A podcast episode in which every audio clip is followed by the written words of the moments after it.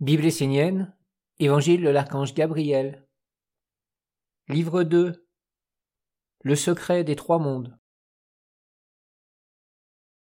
Psaume 1 Le secret des trois mondes.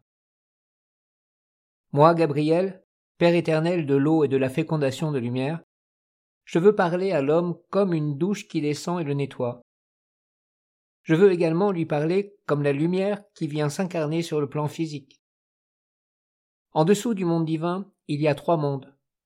Le monde spirituel, le monde aurique, le monde physique.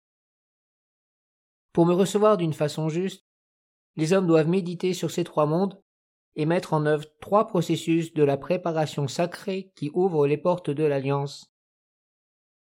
Le premier processus correspond au monde spirituel. Il consiste pour l'homme à sortir de lui-même et à s'élever par la pensée, le cœur et l'énergie volontaire vers les hauteurs divines, vers la lumière éternelle, vers la pureté. Il doit chercher non seulement ce qui est en dehors de lui, mais aussi au-dessus de lui, dans le monde des principes, des archétypes. Son orientation doit être vivante et active dans cette direction. Par cette orientation, l'homme ouvre la porte pour pouvoir inviter celui qui doit venir. Le second processus correspond à la sphère aurique éthérique qui entoure l'homme. C'est le lieu des échanges subtils entre tous les mondes visibles et invisibles proches de la vie humaine. Cette sphère doit être nettoyée par l'eau éthérique afin d'être claire et pure. Ce qui entoure l'homme dans toutes les couches subtiles de son être doit être purifié en pleine conscience. Ainsi, après être entré dans la sphère aurique de l'homme, la lumière du monde divin pourra l'entourer et le féconder tout comme l'âme d'un enfant qui s'incarne dans un corps traverse le liquide amniotique.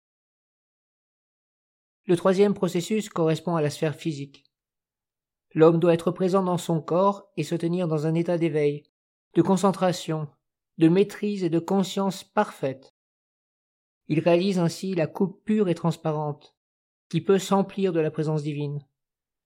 Le corps physique devient l'instrument parfait, le réceptacle permettant l'enfantement de la lumière dans la réalité de la Terre. Le monde aurique est le plan intermédiaire entre le monde divin et le monde de l'homme. Sache que l'eau qui vit dans ton aura n'est jamais neutre, mais véhicule toujours quelque chose. Elle féconde l'homme comme l'abeille féconde la fleur. Avec force, pose-toi la question. Quelle est l'eau qui me féconde? Dans son essence, l'eau est pure et légère.